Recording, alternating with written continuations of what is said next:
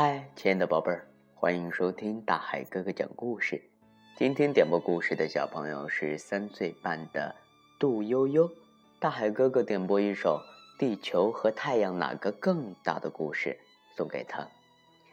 提供图书的呢是合作社茂业三楼的老约翰儿童绘本图书馆，他们呢是合作藏书最多的儿童图书馆。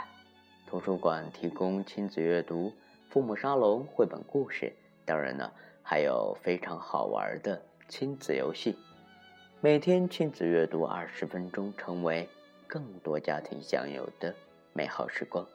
亲爱的宝贝儿，如果呢你也在老约翰接到过这本书，现在啊就让我们一起来打开书本，一起来分享今天的好故事。熊妈妈和小熊一起在看天文知识科普绘本。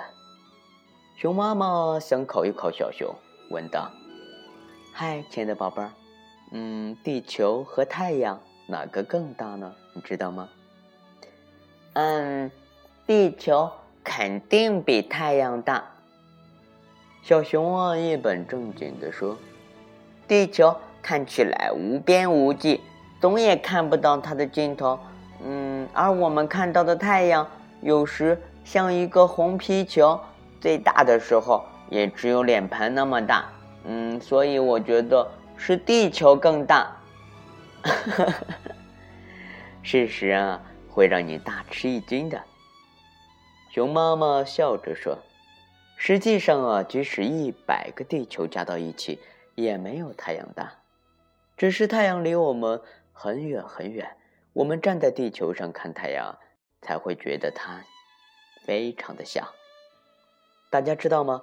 太阳就像一个由高温气体组成的海洋。别说是生物，即使是超级抗热特殊材料做成的宇宙飞船，还没等接近太阳大气层，就会被燃烧成灰烬。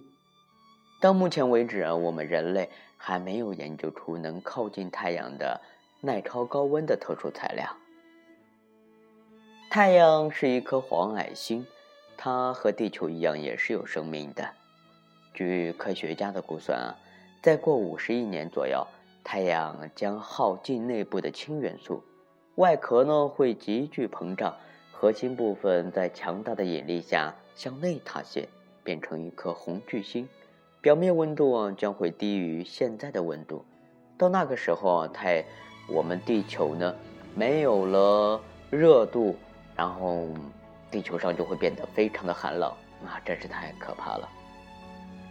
亲爱的大朋友，还有我们的小朋友们，今天呢，大海哥哥给大家讲的地球和太阳哪个更大的故事啊，到这里就要和大家说再见了。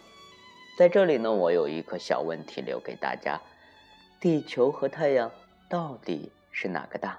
你知道故事的答案吗？如果你知道故事答案的话，可以留言给大海哥哥。大海哥哥的微信账号是幺五八六四六二幺七七九。留言的第一名呢，可以作为我们下期节目的小嘉宾。好了，亲爱的宝贝儿，我们啊，明天见喽。